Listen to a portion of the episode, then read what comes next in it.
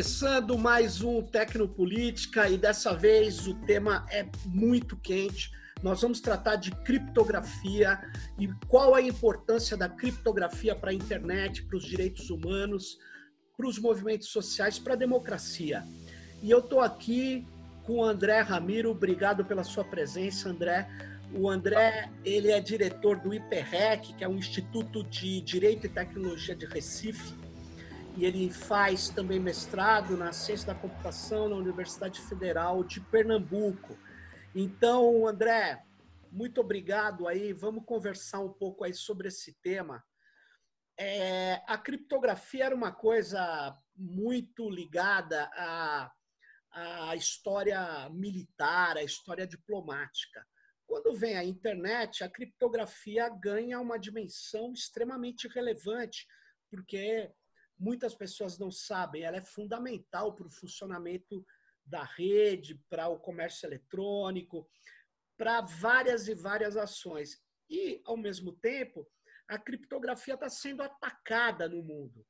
As pessoas dizem: olha, existe terrorismo, pedofilia, e a criptografia está protegendo criminosos. Esse ataque é um ataque brutal, é grande, é poderoso, tem agências estatais, grupos, lobistas. Conta um pouco aí, André, o que, que você acha desse cenário envolvendo a criptografia e a internet? Opa, é, Sérgio, bom dia. Primeiramente, é um prazer enorme é, estar participando do Tecnopolítica, é um programa que a gente acompanha de perto aqui do IPREC. Então, é uma honra para a gente. Legal. É, bom, acredito que a, a criptografia é um, um, recurso ou um fenômeno é, essencialmente tecnopolítico. Né? Historicamente, é, sempre foi associada à distribuição de poder. Não? Como você disse, há um histórico de uso militar e governamental, é, o que já traduz bastante a importância que agrega às comunicações sensíveis de um Estado. E, ao longo do tempo, a criptografia assumiu novas roupagens, não é? com o advento da internet comercial e com a popularização do acesso à internet, ela se tornou cada vez mais fundamental para trazer confiança e segurança né, e resiliência para a rede. É, mas, na medida em que ela reconfigura o poder, ou seja, ela é, é, é, faz com que a gente retome o controle sobre nossas informações, o sigilo sobre nossas informações, isso termina incomodando ou perturbando uma cultura de vigilância e de monitoramento das comunicações. Então, certamente, os governos, sobretudo aqueles de tendência mais é, antidemocrática, eles vão reagir tanto a nível legislativo, quanto a nível narrativo, né? quanto a nível judicial, como a gente vê, por exemplo, agora no Brasil. É, e, bom, eu acho que o tema não poderia ter um timing melhor. A gente tem duas ações importantíssimas é, com previsão de julgamento hoje Sim. no é, Supremo Tribunal Federal. E é interessante que a gente passeie por esse tema a fim de esclarecer um pouco quais são as nuances é, técnicas, políticas e relativas à segurança da internet que a criptografia assume. Ô André, deixa eu aproveitar antes da gente entrar nos casos concretos. Uh, você falou um negócio fundamental, que a criptografia está ligada a poder, né? E ela deslocou, por exemplo, esse poder, que ela hoje ela pode não só ser usada pelos grupos poderosos, pelo Estado, ela é usada para proteger o cidadão. Como é que o cidadão usa a criptografia para se proteger? É para que as pessoas que nos ouvem, nos veem, entendam o que está acontecendo. Olha, interessante como a gente pode enxergar essa, essa cartografia temporal do uso da criptografia pelo cidadão comum. Né? Na década de 20, ou melhor, no século 20, é, ela foi basicamente utilizada pelos estados, né, como a gente viu, teve um grande, uma grande importância na Segunda Guerra Mundial, por exemplo, na Guerra Fria. É, mas aí na década de 90, finalzinho de 80 e entrando em 90, verdadeiros movimentos sociais foram se formando em torno da criptografia por entenderem que era um elemento fundamental para a retomada da, da, liberdade de expressão e da privacidade, entendendo já que a internet carregava uma potencialidade de vigilância e de monitoramento forte, né? Então, programas como o PGP, o Pretty Good Privacy, por exemplo, do Phil Zimmerman, já era um, um, uma expressão dessa, desse uso fácil da criptografia, é, que à época não era implementada de maneira tão robusta em todos os sistemas de comunicação da internet. Mas, com a popularização cada vez mais profunda dos serviços, banco online, comércio online, comunicações a partir de aplicativos, comunicações interpessoais e uma diversidade de outras camadas da vida é, na internet, é, a criptografia, de fato, ela é ubíqua em nosso dia a dia. A partir do momento que a gente acorda e confere nossas redes sociais, por exemplo, Sim. nossos aplicativos de comunicação, até o momento em que a gente entra no site de algum jornal para verificar alguma matéria, ver o que está acontecendo no dia, a gente tem camadas de proteção de criptografia no tráfego de dados em website, é, no momento em que a gente faz uma transferência, recebe um pagamento. Então, assim, eu arriscaria dizer que é, 99% dos recursos que a gente usa hoje via internet, via celular, eles fazem uso de criptografia forte. É, André, agora você falou uma coisa aí que é muito interessante, que muitas pessoas não sabem, né?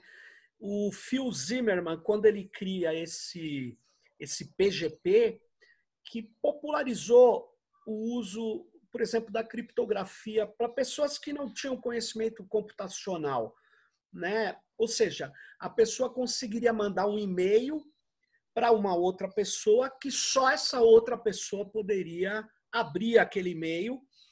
É claro que as agências de inteligência podem tentar interceptar e ler aquela mensagem no caminho, mas no final o PGP é, acabou sendo muito útil para ativistas dos direitos humanos, para pessoas perseguidas. É, e é curioso que ele foi chamado pela polícia, né? é, quando ele cria essa ferramenta, ele é os relatos que a gente tem é que, que ele é chamado porque o governo americano não queria que se popularizasse uma ferramenta de criptografia. E uhum. depois de um certo tempo, é, eu não sei se ainda prevalece essa norma, eu não sei exatamente o dispositivo legal que eles utilizam, mas os Estados Unidos, durante muito tempo, proibiu a venda de produtos que tivesse uma criptografia forte, né? acima de 128 bits, talvez. A chave, né? A chave dela. Que talvez a gente tenha que explicar um pouco isso, mas é, essa norma o governo americano ainda tem, será? De proibição de criptografia forte? Exportação? É, é interessante, né? Porque, no, sobretudo na segunda metade do século XX, a criptografia era é, estava na listagem oficial de armas. Sim, né? ela é, ela é dual. Isso, na regulação internacional de, de tráfico de armas. Sim.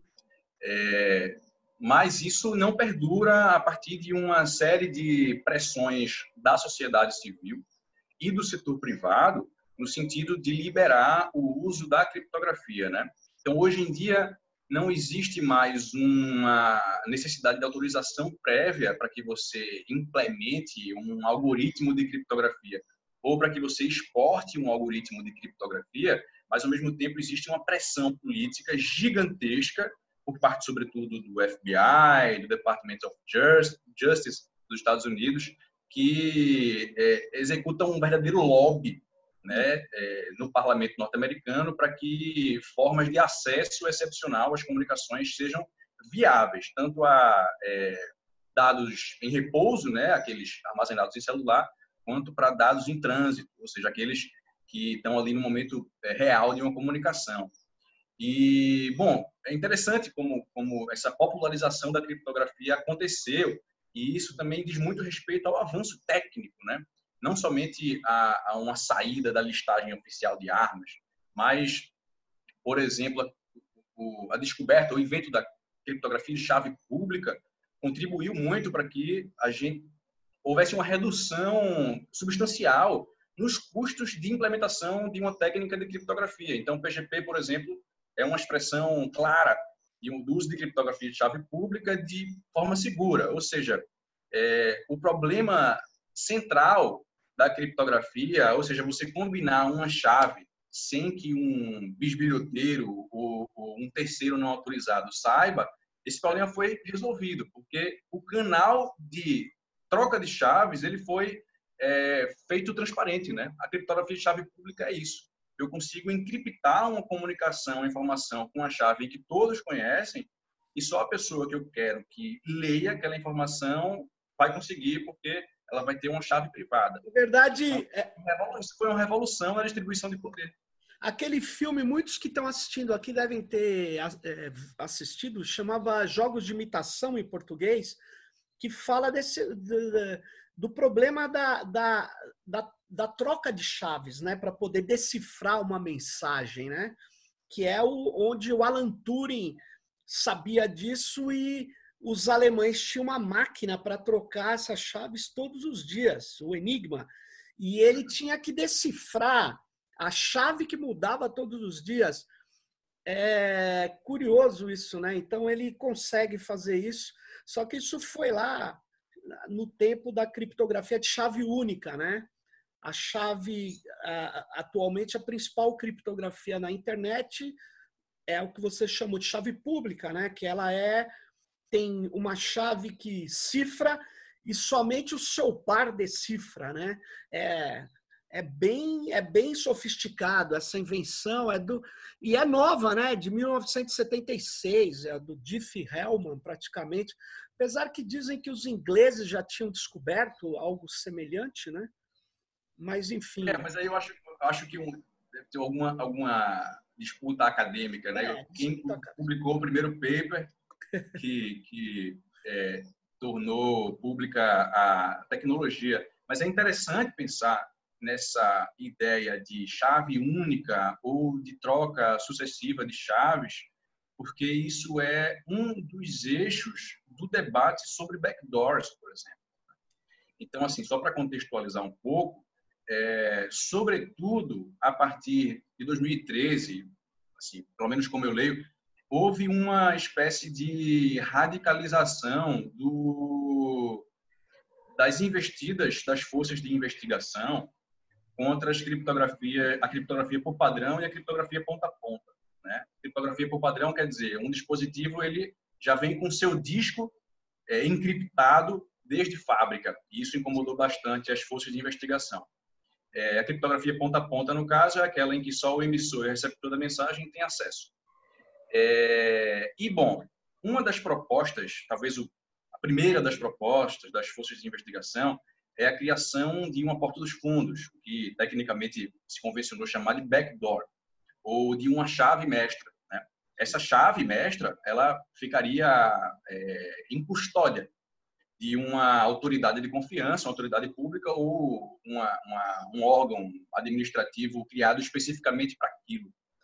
E é interessante pensar como a criação de uma chave única para acesso a todas as comunicações, ela, em primeiro plano, sequer ela é prática, ela sequer é eficaz, uma vez que hoje em dia existe um recurso chamado de forward secrecy na nossa nas nossas comunicações encriptadas, em que as chaves são constantemente trocadas, ou seja, se um terceiro não autorizado tiver acesso a uma chave de decriptação, ele não vai ter acesso a todo o conteúdo das comunicações, porque todos os outros conteúdos foram cifrados com outras chaves. Então, é uma troca permanente de chaves que, logicamente, vai dificultar que haja a interceptação. Né? É, ou seja, a gente não é obrigado a facilitar a, a vigilância e a interceptação de um terceiro não autorizado, que pode muito bem ser o Estado ou um agente malicioso privado. É, então, essas soluções de acesso excepcional, entre aspas, elas comprometeriam, seria um regresso absoluto na tecnologia de criptografia atualmente. E é isso que está em discussão aqui no Brasil, no STF?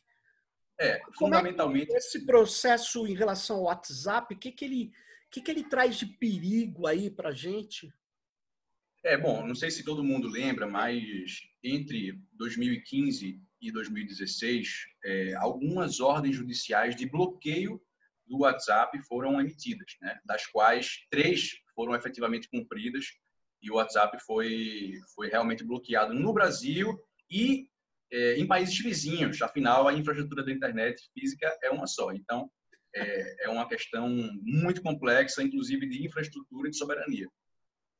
Mas, bom, por que o WhatsApp foi bloqueado? Basicamente porque não cumpriu com ordem de ceder conteúdo de comunicações encriptadas para fins de investigação das forças é, estatais brasileiras, né? das agências de investigação brasileiras, Ministério Público Federal, sobretudo. E, bom, aí começa todo o debate. O WhatsApp diz que não tem capacidade técnica é, para ceder essas comunicações, afinal, só o emissor e o receptor da mensagem têm acesso. E as forças de investigação vão dizer que, olha, isso não é problema nosso, isso tem que ser resolvido. É, do contrário, nós vamos, para usar uma expressão muito usada pelo FBI, é, nós vamos ficar no escuro né? Ou seja, nossas capacidades de investigação vão ser prejudicadas absolutamente.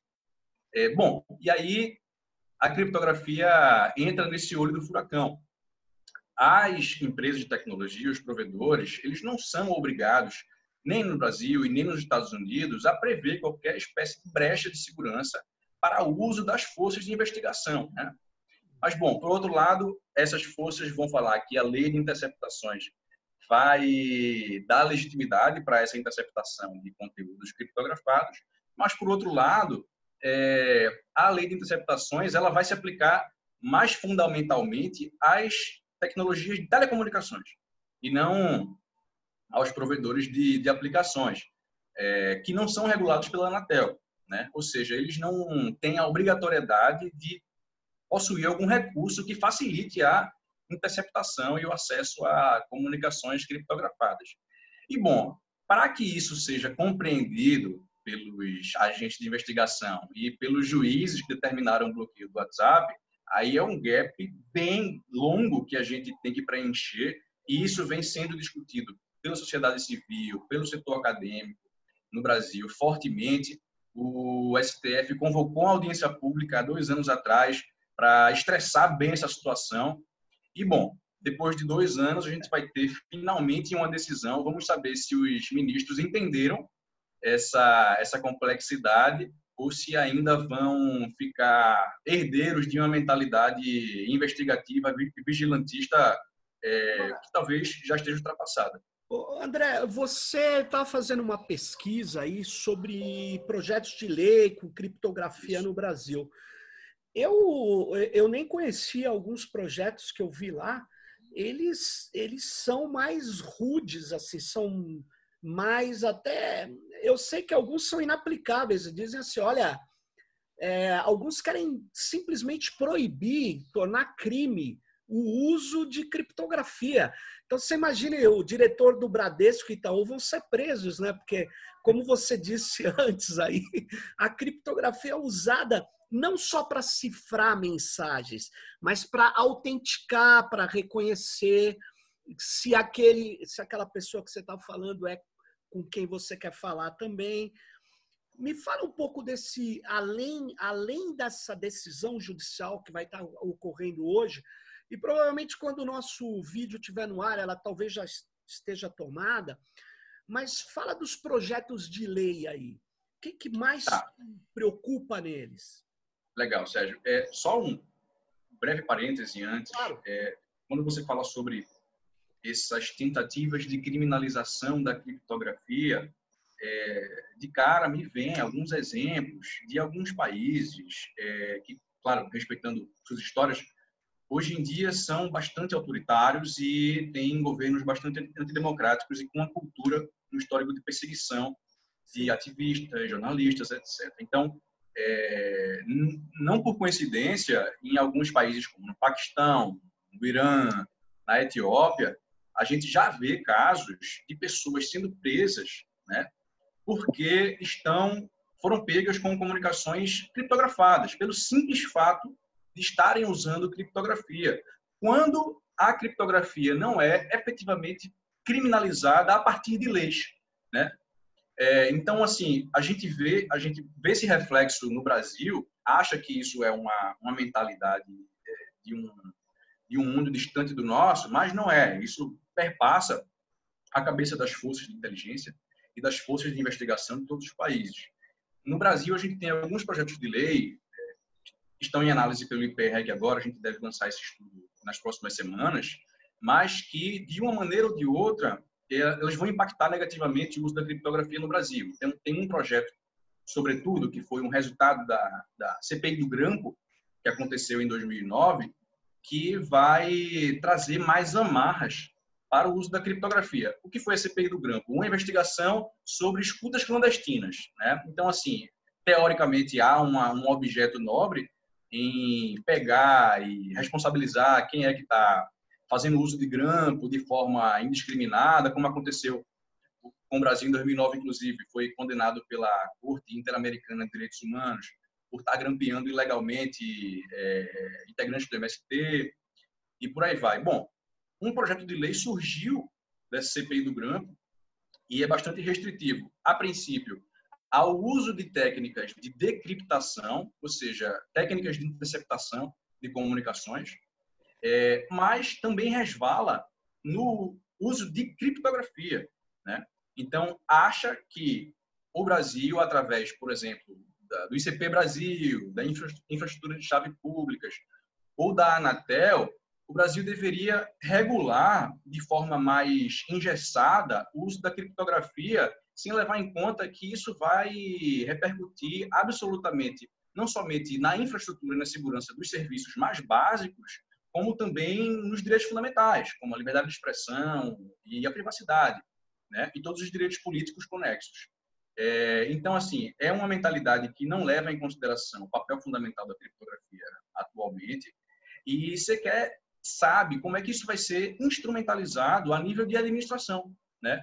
Ou seja, a praticidade de uma regulação dessa espécie, ela é muito distante. É, mas, bom, é, é um dos projetos de lei que, que a gente está analisando. É um projeto de 2009, de 2009 então ele está um pouco dormente, mas ao mesmo tempo ele pode ressurgir em algum momento a partir de um fato político específico, né? É, e também é um bom exemplo do que as forças de investigação, por exemplo, hoje em dia estão defendendo no âmbito das ações do STF. Então, há uma interconexão muito forte entre essas tentativas de regular a criptografia, que vem acontecendo nos últimos 10 anos no Brasil e as ações do STF que vão ser bastante cruciais para os próximos anos. Você sabe que é, você estava falando aí, eu me lembro de um projeto que não, não era de criptografia, mas que mostra é, quando se pretende fazer uma coisa, muitas vezes se pretende fazer algo nobre, muitas vezes não é algo autoritário, mas o caminho mais fácil é autoritário e eles não pensam que o que vai acontecer é um efeito nefasto. Você sabe que tentaram proibir no Brasil, por exemplo, na, naquele projeto de lei de crimes de internet, que foi chamado de AI-5 Digital, durante um tempo tentou-se proibir, uh, criminalizar quem fizesse é, o que eles chamam de malware, né? de um, uma um script malicioso, segundo eles, de intrusão numa máquina. E aí, curioso que várias empresas de segurança lógica falaram: bom, vocês vão fazer a gente sair do Brasil, porque Isso. nós temos que fazer scripts, guardar scripts, guardar vírus, guardar malwares, para poder é, analisar e nos defender e testar sistemas. E, e, quem veio com essa ideia foram grupos dentro do Estado, do aparato de segurança, querendo proibir. Aí o que, ele, o, que o pessoal falava, falava, nós vamos ter que mudar de país. A, a, o, boa parte das empresas de segurança lógica, elas precisam produzir isso e não dá para ter uma lei que, que seja usada arbitrariamente. Ah, você pode, você não pode. Até dá, mas ali ficaria uma situação bem complicada, ainda mais no Brasil, né? Que você poderia é, fazer um jogo político aí quando você tem leis que não são universais, né? Então é, é bastante complicado tomar determinadas atitudes no mundo da tecnologia é, é, querendo aplicar é, controles totais, absolutos, né? que é o que esses caras querem fazer. Eu estava no debate uma vez na Bahia e tinha alguém do Ministério Público Federal e aí eu perguntei, eu falei, escuta, você, pela nossa Constituição, tem o direito no interrogatório de me perguntar o que eu estou pensando? Ele, ele ficou assim, meio sem responder. Eu falei, não, porque é, não há a norma de dizer que eu tenho que entregar uma série de coisas, nenhum direito é absoluto, não é essa a questão. Mas me parece que tem um direito que é basilar para a liberdade democrática. Não estou falando a liberdade econômica, não estou falando. Eu estou falando como base da democracia, que é assim: você e ninguém pode entrar no meu pensamento. Eu posso pensar qualquer coisa. E, aliás, pensar não é crime. Porque se for crime, aí você vai dizer, ah, então eu tenho que entrar. A criptografia, quando eu protejo o meu HD, meu HD aqui está protegendo. É, eu nem comuniquei com ninguém, mas está protegendo o meu, o meu pensamento, está protegendo o que eu acho. E o que eu acho não necessariamente é de interesse do Estado. Você pode falar, é, mas peraí, aí fica difícil né, numa democracia. E o Ministério Público, alguns membros do Ministério Público, é, desconsideram essa questão é, que existe uma esfera da proteção da comunicação que não é simplesmente individual, é coletiva, porque proteger o pensamento de cada um é um direito coletivo, porque na hora que eu quebrar isso, eu entro contra efetivamente a democracia. Então, é, é, essa é a minha, minha, minha questão. É, quando você estava falando, isso me veio a essa é, lembrança é, desses debates. Né? Você traz um, um, ponto que eu acho que é central, Sérgio, é, em todas as, as articulações políticas é, em torno da criptografia, que é essa criação de narrativas, né, sobretudo desses representantes das forças de investigação que vão é, construir, vão fazer uma engenharia da crise, né? Uhum. Vão, vão criar um cenário crítico, presente, e vão projetar um futuro, é, eu diria até apocalíptico, Sim. caso o acesso excepcional não seja alcançado em breve. Então, eu tive a oportunidade de fazer uma pesquisa ano passado analisando os discursos públicos é, dos diretores do FBI e dos é, é, Attorney General, procuradores gerais dos Estados Unidos, Departamento de Justiça. E os cenários que eles constroem para poder sustentar uma dicotomia entre segurança pública e privacidade, eles cruzam exatamente no que você falou, ou seja, a privacidade, quer dizer, su, é, sugerem, né? A privacidade enquanto um valor, um direito individual está para o indivíduo e a segurança pública está para o coletivo, né? Então, isso na balança, o que é que pesa? E vão dizer que o que vai quebrar essa balança vai ser exatamente a criptografia que vai radicalizar o prato da privacidade. É, e sobretudo num mundo pós-Snowden, né? E vamos, vamos falar que, que a defesa da privacidade ela foi tão radicalizada que se beirou o cinismo. Né? Vamos realmente pintar dessa maneira. É, mas é interessante pensar a privacidade ou, ou até mesmo nem falar sobre privacidade como a gente, quando a gente está falando sobre, sobre, sobre criptografia. Né? A Susan Landau, professora norte-americana, especialista em criptografia, também uma das figuras mais importantes nesse debate, ela vai dizer que é, é, o, o os reflexos do acesso excepcional, do backdoor, sequer dizem respeito à privacidade, mas dizem respeito à segurança versus segurança, né? Quer dizer, qual é o modelo de segurança que a gente vai querer? É uma segurança que vai permitir as investigações é, desse, dessas agências de maneira facilitada. A gente não tem o direito de facilitar as investigações, né? enquanto indivíduos, enquanto sociedade que faz uso da criptografia. A gente tem o direito de criptar nossas comunicações. O que a gente vai querer? Essa segurança ou a segurança é, da coletividade em termos de infraestrutura de internet e em termos de é, segurança física até. Né? Perceba como a, a, a comunicações é, criptografadas elas talvez em países ocidentais elas signifiquem é, uma segurança talvez mais impessoal, mas em países é, é, em desenvolvimento, subdesenvolvidos, significam realmente risco de vida. Então, existem casos e mais casos de é, agências de inteligência e forças de investigação que tiveram contato com, com ativistas, dissidentes políticos, a partir da decriptação de suas comunicações e essas pessoas tiveram integridade física afetada ou até mesmo né, morreram. Sim. Então, é, que segurança a gente vai querer nesse debate sobre criptografia? Qual é o, o cenário macro disso? Então, é interessante desconstruir essas dicotomias que muito servem né, as narrativas da, da, da, das forças de vigilância. Eu acho que a gente não pode tratar a criptografia como uma questão individual. Eu acho que é um direito democrático. Eu acho que tem um, uma interface aí que a proteção do, do, da possibilidade de qualquer cidadão ou cidadão poder se comunicar com criptografia ou poder proteger o seu pensamento é um elemento básico da coletividade democrática. É, é complicado eu aceitar que é.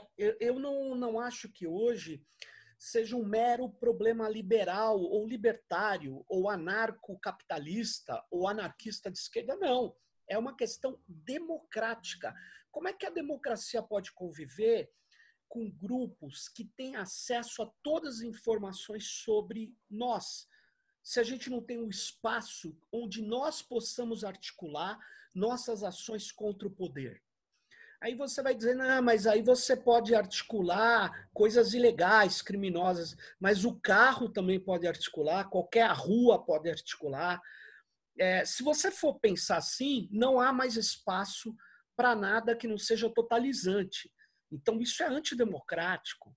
Então, eu não sei, eu acho que a criptografia é, é, é, é um direito coletivo democrático, uma democracia sem essa possibilidade é complicadíssimo, por causa do poder hoje que nós conhecemos, dos aparatos, sejam comerciais ou do Estado. Porque hoje, eu, sinceramente, é, quando a pessoa fala, ah, não quero entregar meu dados, meus dados para o Estado, eu só entrego para uma empresa.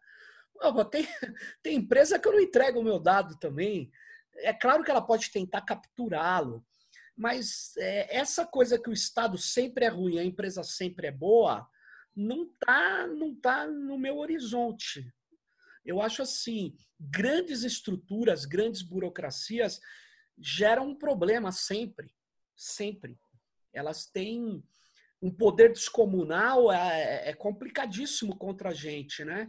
Então, essa ideia de que a nossa vida. Eu lembrando agora, da, tem um livro do Assange, do Cypherpunks, né? Do é, Cypherpunks, que ele fala. É, tá tendo uma inversão na lógica democrática, né? Porque estão querendo que nós tenhamos nossa vida completamente aberta, enquanto os poderosos tenham uma opacidade para tratar disso. Então, assim, para melhorar a nossa experiência, nós devemos não usar criptografia, nossa vida tem um, ser um livro aberto, slogans do tipo quem não deve não teme, e aí você tem que ser aberto, porque isso é bom para você. Enquanto aqueles coletam dados, estados ou grandes corporações, não precisam prestar contas, tem que ser opacos. Né? Isso é uma inversão brutal da lógica democrática, onde nós temos que proteger sim o direito dos fracos, porque os fortes já são poderosos, né? E é interessante, é interessante como, como até mesmo essa abordagem do direito individual, ele, ela tem várias nuances, né? Porque, por exemplo, um indivíduo específico, ele pode carregar uma responsabilidade social gigantesca, como, por exemplo, um gestor público, ou como um defensor público, ou como um juiz, né? ou como até mesmo um, um dono de uma empresa de, de importância social, um dono de um banco, por exemplo. As suas comunicações, ainda que individuais ou privadas, interpessoais, elas, ainda que sejam interpessoais, elas têm uma responsabilidade pública. Afinal de contas, um gestor público, por exemplo, é, na construção de um planejamento financeiro para uma cidade, para um estado, para um país, ele faz uso de tecnologias de criptografia, ele, indivíduo, mas que, caso vulnerabilizadas, podem gerar um risco estrutural profundo para toda a sociedade. Então, é interessante como essa linha que divide o social e o individual, o coletivo e o, e o pessoal, né? Ela é borrada. Né? Claro. É, então, então, não vinga essa ideia de pessoal, coletivo, público-privado. É, o que é o que é privado para mim tem uma importância pública, né? Existe uma ética pública por trás da minha privacidade e o que é individual é, de um gestor público pode também ter uma responsabilidade social, né? Então acho que são nuances bastante complexas e que a criptografia, de maneira muito transversal, assegura, né? protege realmente. É, então, assim, os, os, danos causados, supostos danos causados é, nessas, é, a partir dessas narrativas das forças de investigação, é, têm que ser superados de alguma maneira. Né? Agora, é, deixa eu te falar, André, é, não sei o que você acha, é, é assim, é um, um ponto complicado.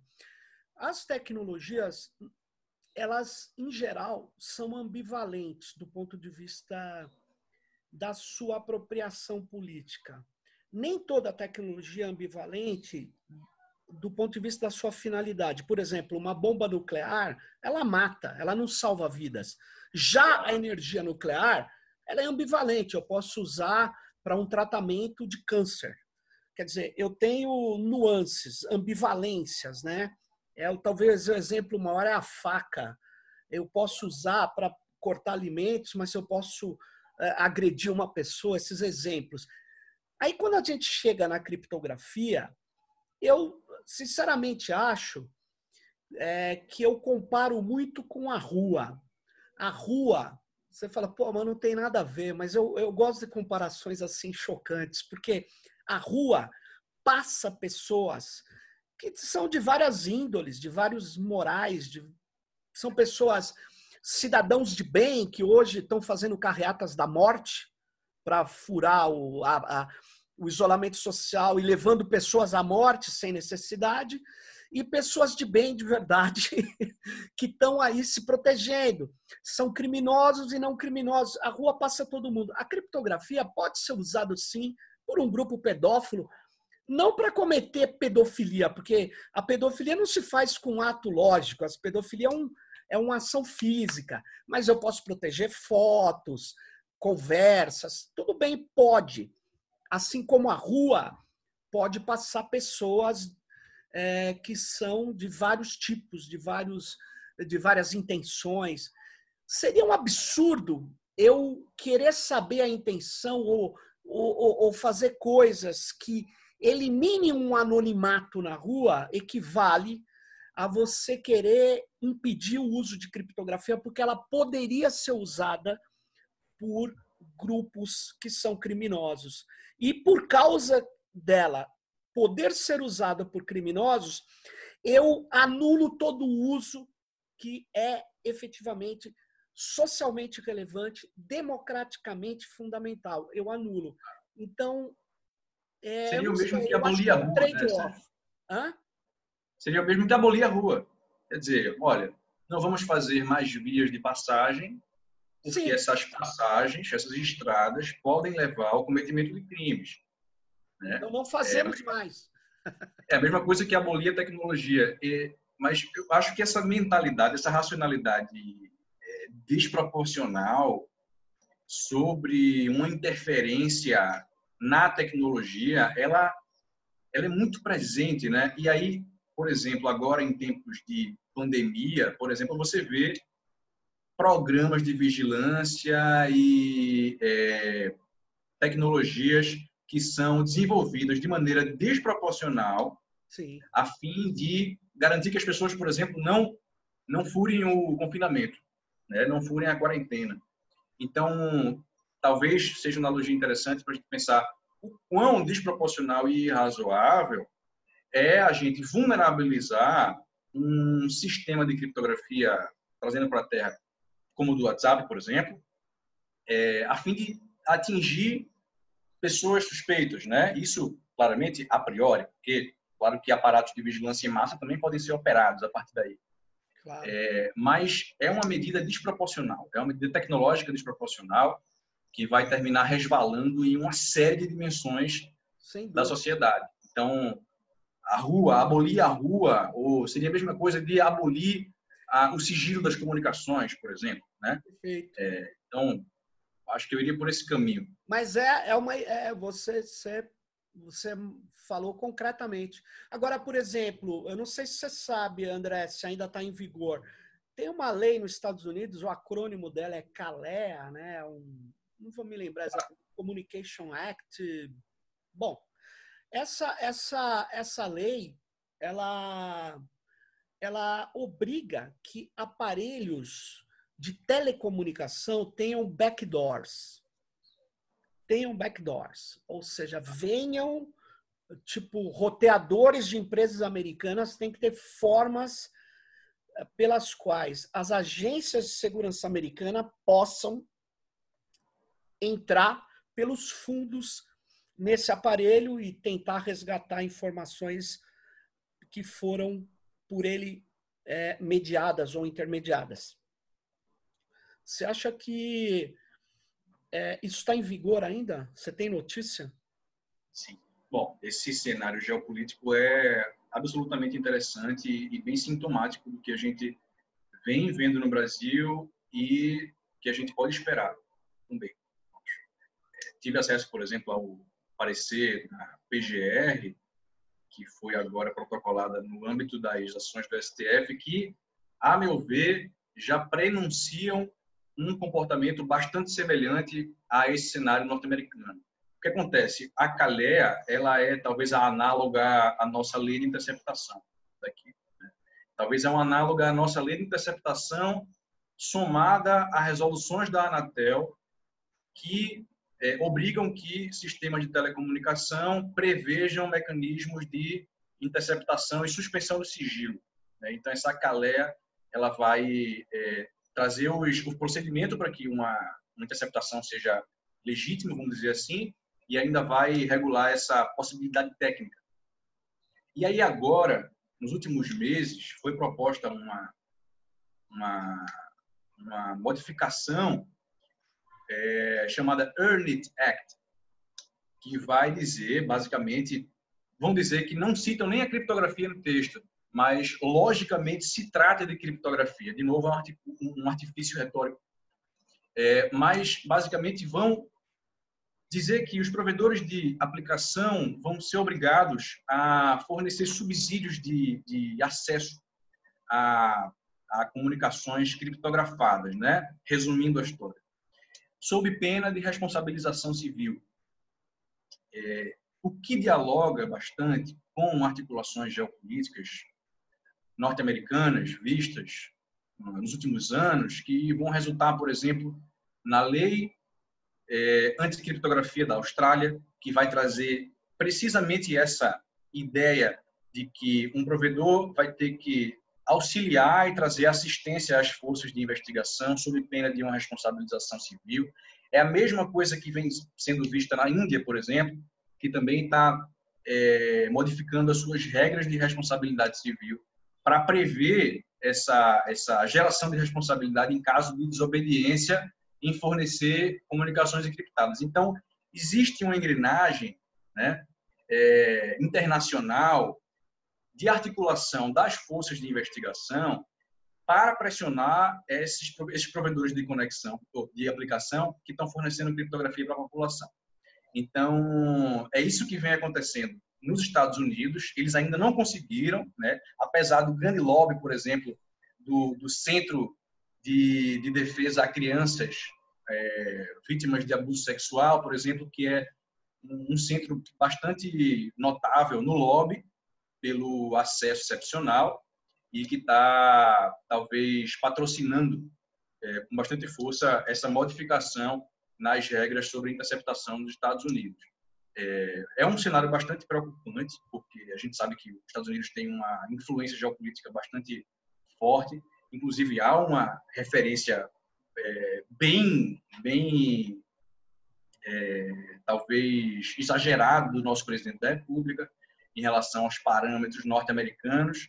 Então, é possível que essa mentalidade seja importada para o Brasil em breve e a gente tem que ficar de olho, a gente tem que ficar atento, exercendo a devida pressão no Congresso, no Parlamento e também na Justiça, que, como a gente viu nos últimos anos, vem é, proferindo decisões bastante equivocadas em relação à criptografia. Agora, André... Então, acredito que esse, uhum. esse tema não, não acaba por aqui. Não, sim. Mas você falou do presidente da República atual do Brasil, é, que, que é, é, importante eu real, ressaltar uma questão aqui entre nós. É, muitas vezes ele fala coisas e as forças democráticas reagem contra. Se ele falou A, eu tenho que falar B. Ele, há uns tempos atrás, aí, falou que ele era contra. É, é, não sei nem se ele sabe exatamente disso, porque ele é bem inepto, ele não estudou, sei lá, nem sei como esse cara fez agulhas negras, enfim. O que me leva a crer que a qualidade de ensino das escolas militares é muito ruim. Mas, de qualquer forma, esse cara falou assim: olha, é, eu sou contra você bloquear o WhatsApp.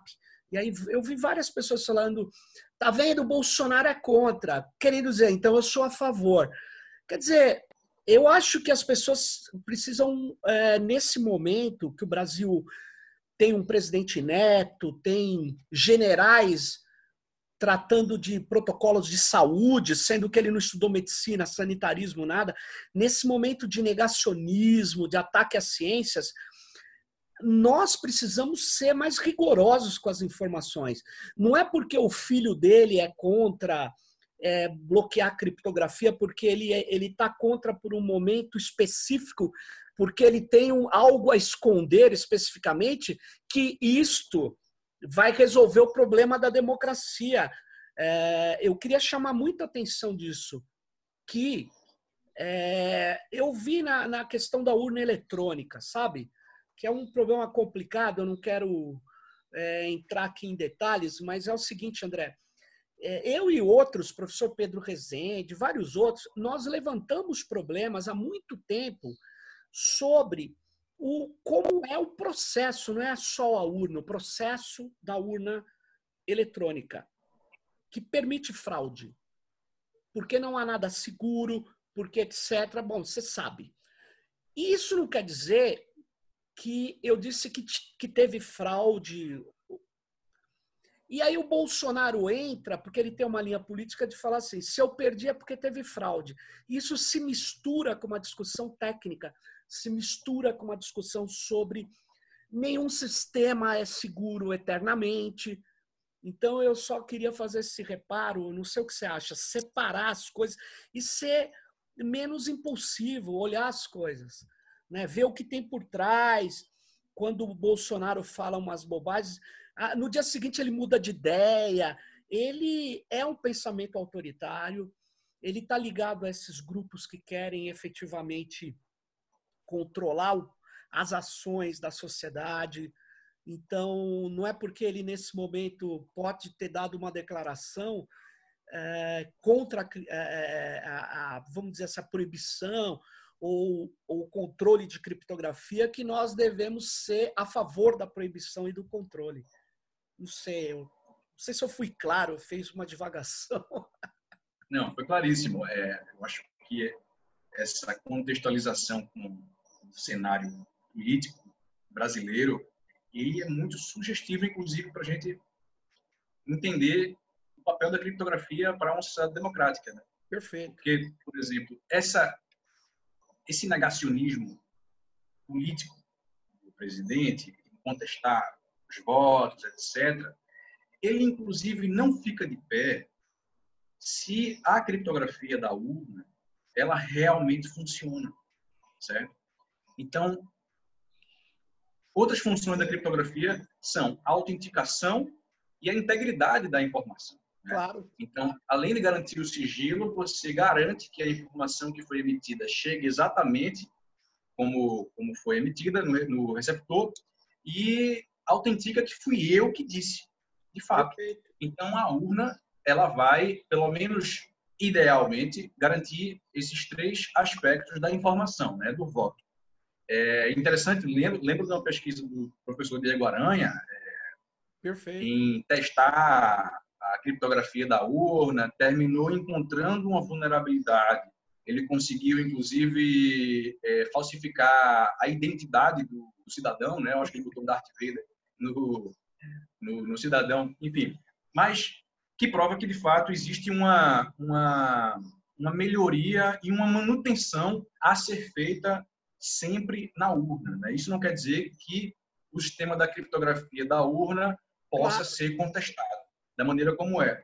Agora, Mas é o André, como é algo lógico, nós desse grupo do Diego Aranha e outros, nós achamos que exatamente porque ela tem que ser sempre melhorada, porque é uma disputa de criptoanálises, de ataques, etc., é que a gente uh, deveria ter um, uma trilha de auditoria que seria o voto impresso. Aí, ó, aí isso é uma outra discussão.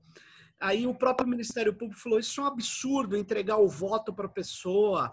Mas quem te disse que ia entregar um voto impresso para a pessoa? Ela ia ficar guardada e, a pessoa não teria nem acesso, ela só confirmaria se o que foi impresso, ela nem colocaria a mão. Hoje isso é relativamente fácil de fazer tecnologicamente, mas isso é outro papo, né?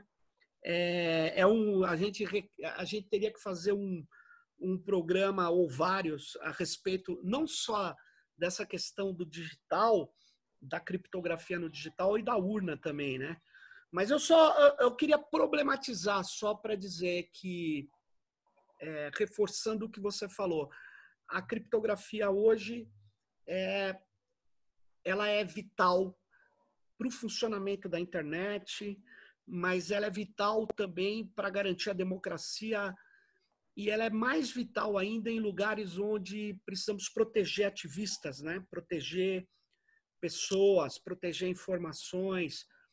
É, eu queria até assim lembrar que durante um, um, um tempo atrás, a Secretaria de Segurança Pública de São Paulo ou a Polícia Civil de São Paulo entrou na Comissão de Direitos Humanos da UAB, dizendo que alguns advogados, na verdade, teriam relações com o PCC.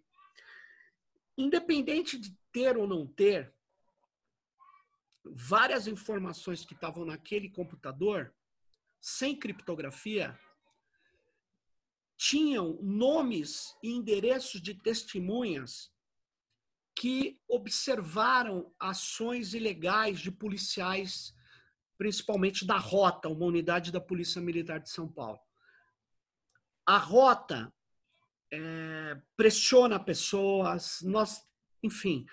Ontem aqui, infelizmente, vocês deve, você deve ter acompanhado, a polícia mata, entra em casa de pessoas, matou um menino de 14 anos, já tinha matado várias crianças no Rio de Janeiro, São Paulo também. Então, na verdade, o, o que uh, o, o que era importante para um computador de uma entidade que trabalha com direitos humanos é ter criptografia de disco, é ter proteção contra uma intrusão uh, que coloca em risco a vida das pessoas. Então, para quem não pensa, né, só esse exemplo, tem vários outros, mas esse é um exemplo. Você tem que, é, se você trabalha com informações sigilosas, encripte, proteja né, é, essas informações, porque porque nós estamos vivendo um mundo onde forças autoritárias avançam contra a democracia e contra os direitos humanos. Então, a criptografia, ela pode ser usada por criminosos? Pode, mas ela hoje defende a democracia. Ela pode ser usada para defender direitos humanos e está sendo usada, né? Eu queria reforçar isso que você tinha trazido no início, né?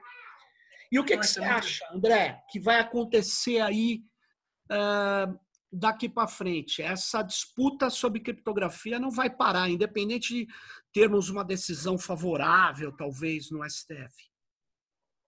É, só para só comentar o que você disse, Sim. Sérgio, é, é, isso. Eu acho que a máxima é que a criptografia salva vidas, efetivamente.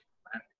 Aqui em Recife, por exemplo, nós já trabalhamos demos oficina para um grupo que trabalha com crianças ameaçadas de morte por policiais militares. Então, imagine, por exemplo, um HD com esse banco de dados caindo na mão desses próprios policiais, Absurdo. caso não, não sejam criptografados, né? Então, ela realmente salva vidas, não é apenas uma camada lógica e técnica da criptografia. Realmente, ela é essencial para a integridade física. Mas, bom, é, exercício de futurologia aqui sobre a criptografia no Brasil, eu acho que um aspecto vai ser resolvido, que é a questão dos bloqueios, né? Eu não, eu imagino que é, a partir desse, dessas decisões judiciais, uma, de, uma das ações, por exemplo, vai questionar a legalidade dos bloqueios, né? Que é a ADPF. É, ela acredito que vai ser, vai, vai ser deferida e a ideia de bloquear os aplicativos em caso de negativa uhum. sessão de conteúdo decriptado, ela vai ficar nos anos que passaram. Mas imagino que ainda vai continuar havendo uma pressão por soluções né, desses provedores de aplicação. Não sei se isso vai ser via acordos bilaterais entre as agências de investigação desses provedores, ou se vai vir em torno de em forma de regulação propriamente dita, dita em forma de lei, como vem acontecendo nos Estados Unidos, na Austrália, na Índia e por aí vai. É, imagino que ainda vai ser um caminho longo para que larguem esse osso né, e procurar uma chave mestra ou uma solução de acesso excepcional que não é excepcional é, e, bom, vamos continuar ainda com esse trabalho de educação e de ativismo em torno da criptografia. É, acho que os próximos anos vão, vão se encaminhar para a gente ter um debate bem, talvez, uniformizado com o que vem acontecendo em outros países. Ô André, obrigado aí por você ter participado, ter esclarecido, ter trazido essas questões cruciais para a tecnopolítica e para uma democracia e para a defesa da liberdade, pelos direitos coletivos e individuais. Valeu, boa sorte no trabalho de vocês aí, no ativismo, na análise. E vamos, conte com a gente, vamos convidar você novamente para mais um Tecnopolítica aí. Valeu. Valeu, Sérgio. Valeu mais uma vez. Também fico super feliz. Valeu. Conte com a gente. Valeu, até mais. E fique com a gente no próximo Tecnopolítica. Até mais.